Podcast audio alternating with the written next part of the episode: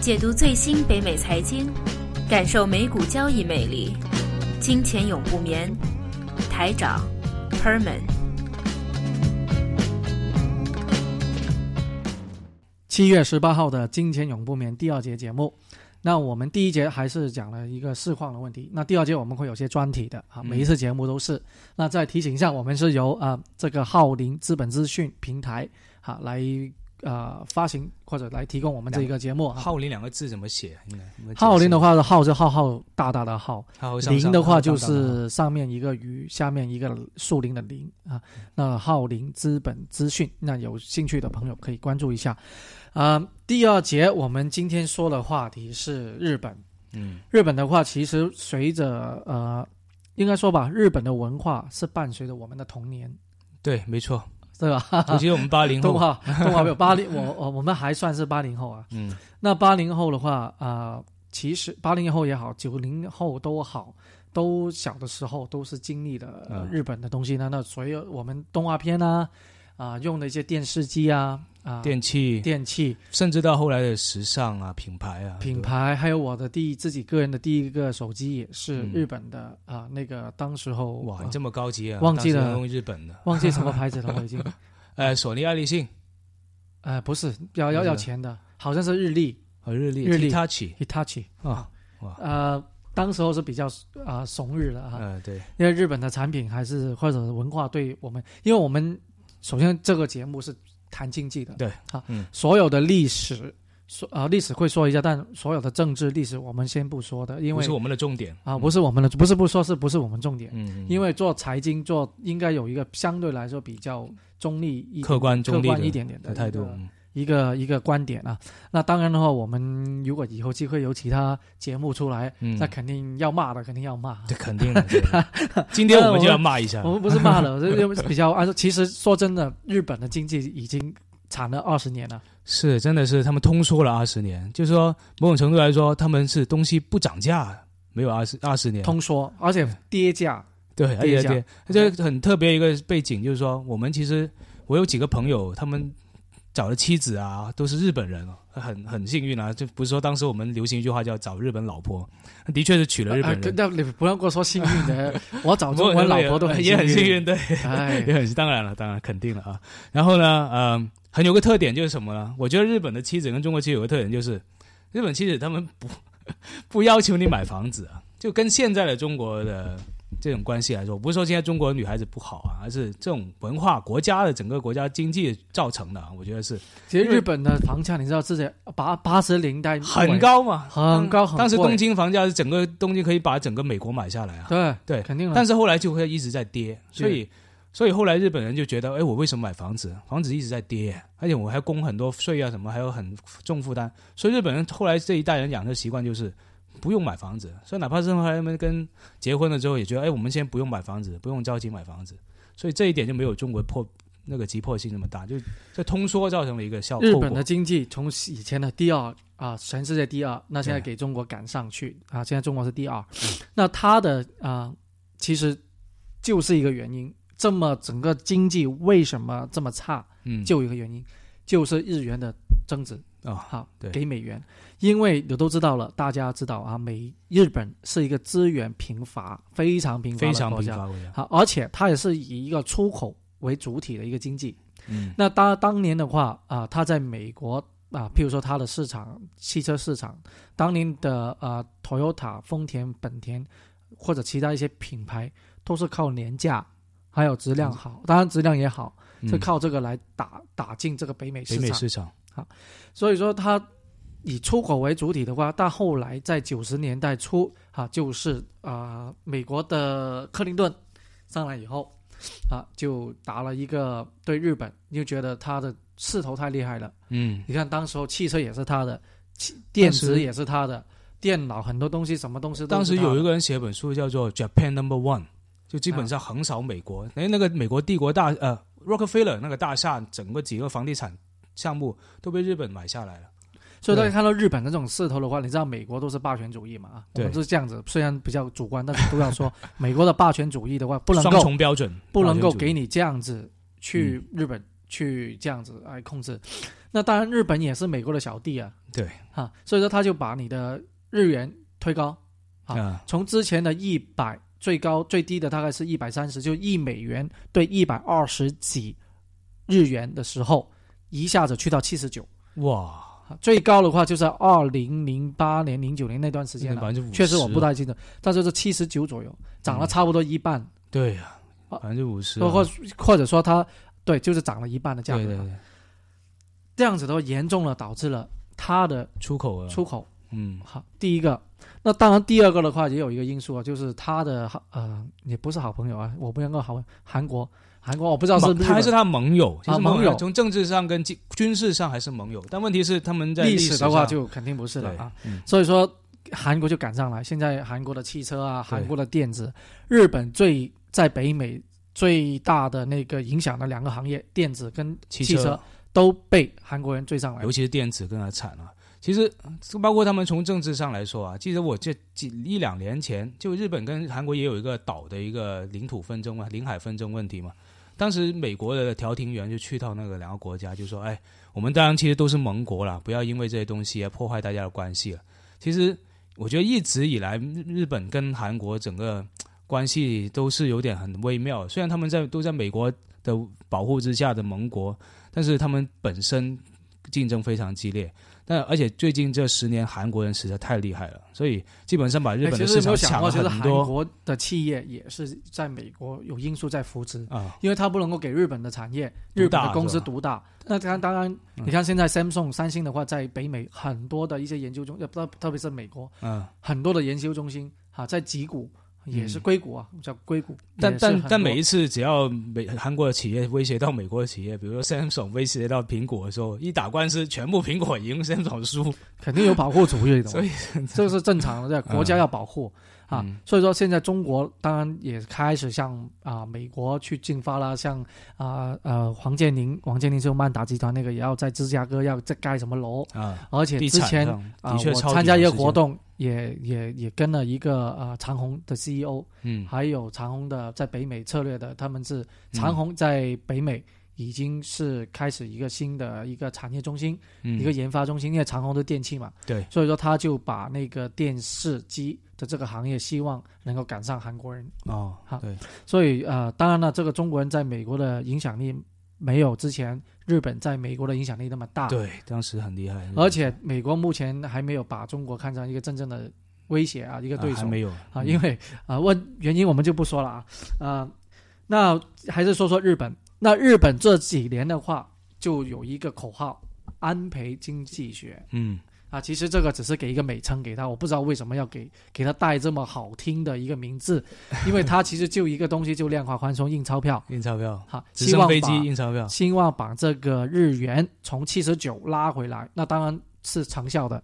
但今年为止是一零一啊，就一美元对一零一的日元。嗯，其实他的目的是为一方面印钞票让日元跟美元呃贬值，然后让它的东西出口更加有威有有有呃优势。另外一方面，其实它也要在日本造成一个就那个 CPI 解决这个通缩问题，就让日本东西能够整能够涨价，甚至为了让日本人觉得涨价这个都有有就觉得有这个涨价的倾向之外，它还要加税，加了消费税。在去年的时候，还今年年初啊，日本加了消费税了。所以他要现在日本人开始习惯了十年东西都贬值了，东西都降降价的，现在开始东西要涨涨价，所以整个思维开始改变了。虽然有个日本的消费税在这里，有可能影响到整个国内的开支销售啊，嗯但其实日本有一个很奇怪的叫遗产税。哦，我告诉你，这遗产税啊，多高啊？这遗产税我不知道有多高，我没有研究，哦但是它的那个方法是什么意思呢？如果你把遗产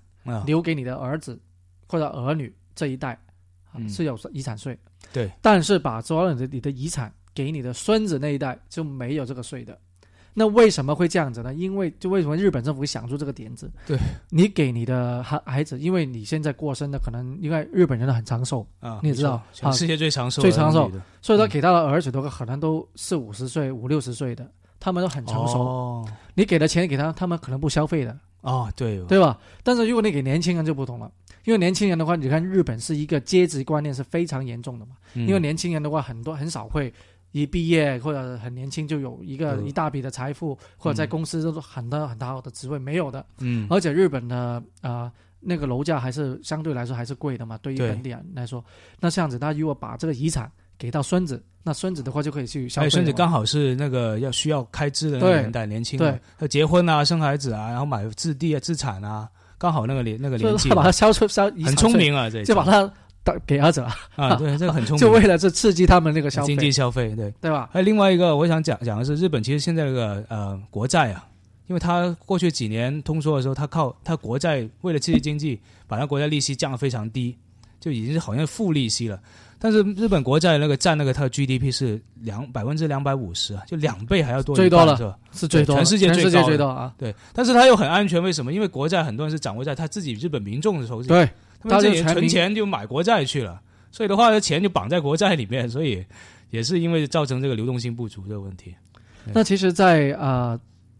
日本自从安倍啊推出这一个呃安倍经济学所谓印钞票量化宽松啊，嗯，它在经济是有帮助啊。它的那个日本呢，已经比它二零零九年最低潮的时候已经涨了百分之十二哇，整个的 GDP 啊嗯啊，当然了，它的矿涨的幅度比美国的量化宽松的那个效成效啊还大，还要高。嗯。啊当而且它也呃不受了那个二零一一年的那个当时候大地震，啊，不是有一个核工程海啸，啊那个核辐射之类的对。啊，造成了很多人对日本企业的一个担心啊。对，那他呃目前安培就用了量化宽松这一个策略嗯。来做啊。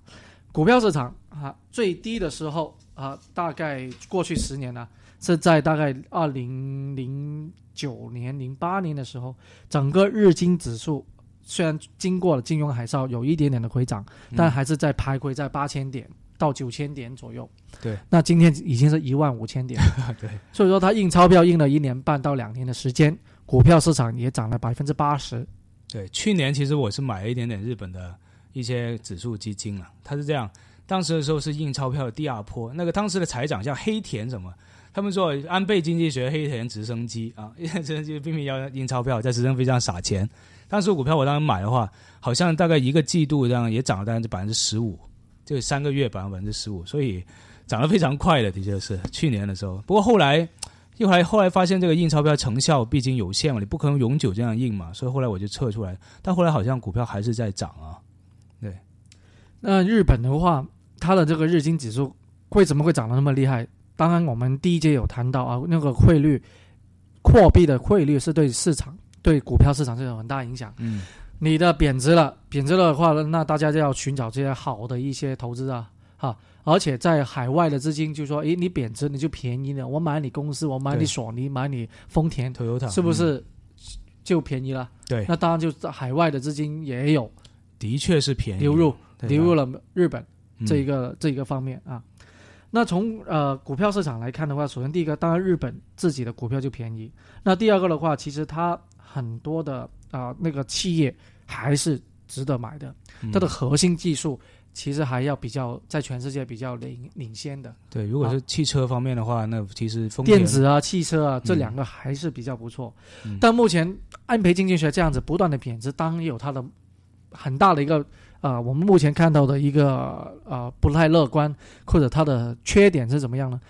它是一个资源的进口国，啊如果它的货币贬值的太厉害的话，买资源就买资源的成本就高了。嗯那高的话，自然它要把这个成本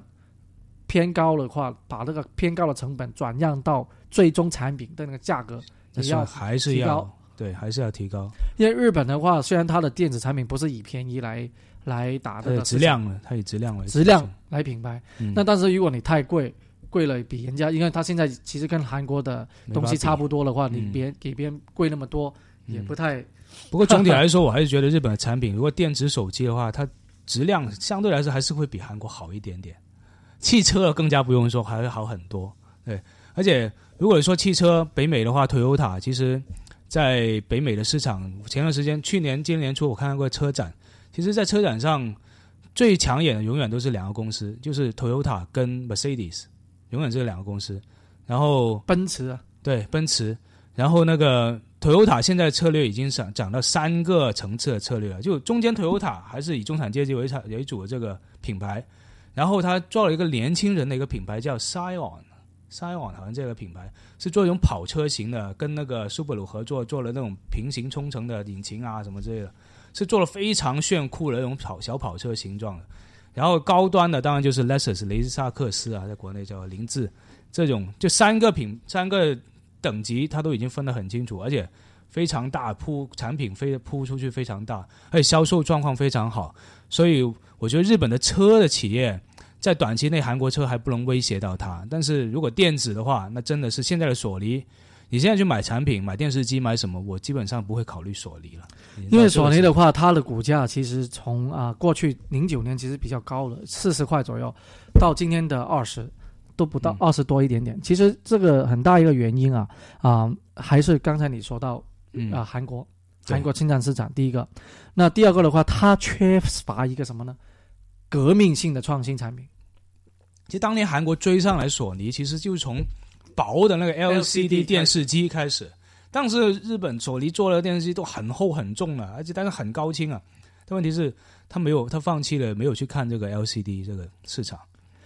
它革命性的话，因为它现在啊，如果是电视，它现在叫一个是 4K，4K 就四 K，四 K 电视，四 K 电视这清啊解像度更比一零八零 P 更高四倍啊，高四倍的一个层次。所以它目前就把这个核心技术推，因为如果你从啊，整个呃视觉来看的话，呃，其实美国你三星跟索尼差不多。呃，其实都是有有些人说都是同一个生产商生产出来，然后贴牌而已。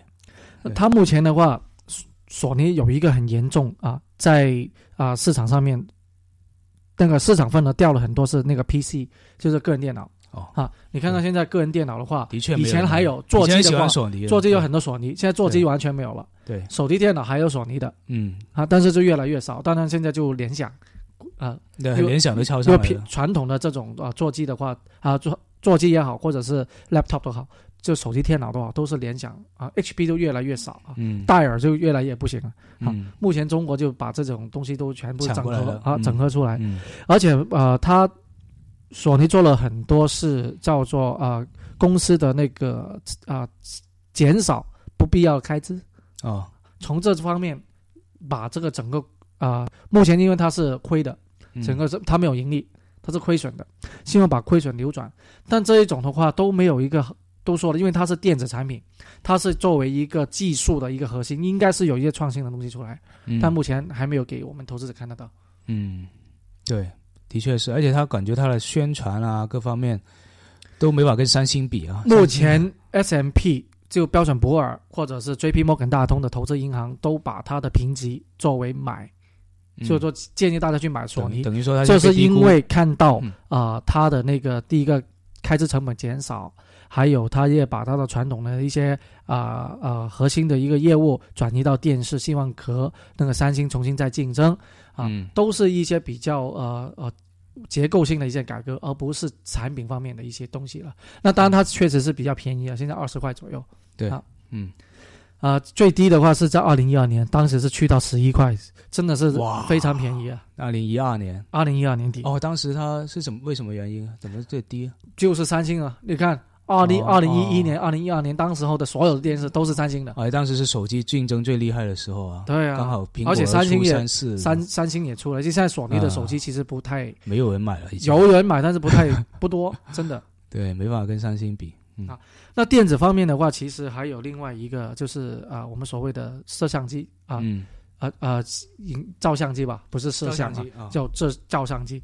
照相机现在的有一两个趋势啊，第一个就是方便。方便的话，就是从手机就可以了。对，就如果从拍摄的角度，两个极端的。对。那另外一个极端就越来越专业，高高专高尖，越来越专业就是 SLR，就是单反。对。啊，从单反那边考。但单反实在太笨重了。其实我有一个单反啊，是佳能的，也是日本的企业啊，但是实在是太笨重了，我觉得。佳能，我们从之前呃，我们自己投啊，我们自己投资银行的话，就有建议是一个买的。啊，一个平等，那现在已经把这个买的平等减去了，为什么呢？因为佳能的话，啊，它是出单反，但是佳能最最大的目的是那个 market share，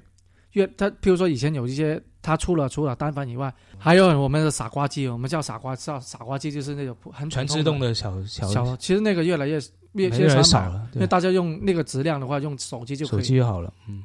那你像佳能的话，它这样子来说收缩的话，就比较对它影响很大的啊。对。那当然了，它像佳能的话，它有很多的呃公司的设备啊，打印机啊，还有一些呃 scanner 就扫描机啊那方面的都有啊。希望能够在这种传统的啊、公司的这方面的开支能够啊、赶上啊。对因为他现在公司的开支占了他百分之六十的，就像佳能的话，哇，有百分之六十是在这个公司开支。嗯，照相机或者摄影机的话，只是百分之四十左右的那个啊、占了它的销售。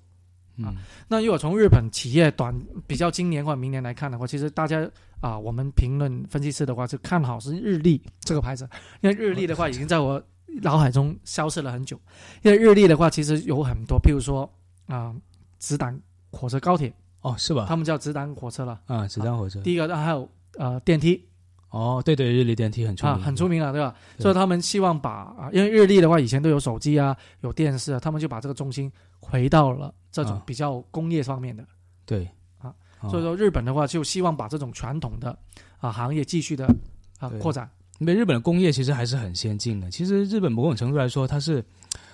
以以前当时工业最先进，肯定是高最厉害，肯定是当时德国的产品了。但是德国产品普遍造价很贵嘛，因为他们他们那个思维方法就做的很严谨，所以东西就造价比较贵。那日本当时吃了一个空子，就是说它造价比日本德国的便宜，但同时呢，它的质量控管方面呢比德国还要高一点点。所以的话，出小问题的几率还要更加低，所以当时在在这一方面抢了很多市场。对那如果总体来说，呃，日本的目前的经济状况就是要把通缩变成通胀，也跟美国一样，要百分之长期在百分之二左右。嗯，那安倍的那个思念理念是想在二零一五年左右能够完成这个指标。目前它的通胀已经有了，嗯开始有了，只是可能百分之一都不到。对啊，那到达到百分之二还是有一定一定的距离。嗯而且目前它跟中国有一些局势的关系比较紧张的话，会不会影响到整个经济的发展的话，啊，目前还不知道。对啊，不过那如果有兴趣买日本投资的话，如果你不买美股，因为美股的话有很多要佳能啊嗯啊，要 Toyota、索尼这种东西，嗯你可以买一个指数 ETF 的，嗯 ETF 的指数就可以了。那嗯 ETF 的话，当然啊，目前其实是短期内比较偏高。好，对如果等整个日经指数回落到一万五千点以下的话，是可以值得买的、嗯啊。不过其实老是觉得日本其实最近的危机还是有了。我们不是说政治上啊，就前段时间我为什么说刚才我们要今这今天要骂一下日本呢？要骂就骂是他当时那个核电厂核爆之后发生那个核燃那个水，他用那个水来冷却那个核那个核反应堆嘛。那水后来储在一个储水罐里面，它很大一个储水罐啊，整个工厂那么大很多。它后来储水罐有些地方漏水了，那漏水直接渗到地下水，然后直接渗到大海里。然后他们为了防止让储水罐越来越高，他们又把水直接排到大海里面去。那其实我们整个大海都是一个生态嘛，水会慢慢流过来北美这一边了。所以现在我基本上就不吃日本的生蚝啊、海鲜，少吃一点，真的是。而且最可恶的是，安倍在上一次的竞选呃那个奥运会啊，就奥运会日本东京是下一届的奥运会嘛，就巴西之后奥运会。他当时竞选的时候，他说我保证，他用英文说 I guarantee，然后他说一定 no problem。他说那个核反应堆、那个核泄漏水的那个问题一定 no problem。他说完没几个礼拜，东电就东京电力公司就暴露出来，那个水又流到大海里面去。所以这一点我一定要骂日本。就日本虽然说很多核电厂，因为它是控质量控管大国，但是它在核电方面其实那个质量出发生问题是全世界排到很后的。这个质核电方面的控管它很差，所以我觉得未来危机还是有的。那究竟怎么样？安倍这个人后来究竟发生怎么样？我们拭目以待啊。对 OK，好，今天差不多，谢谢大家，谢谢大家啊。，再见。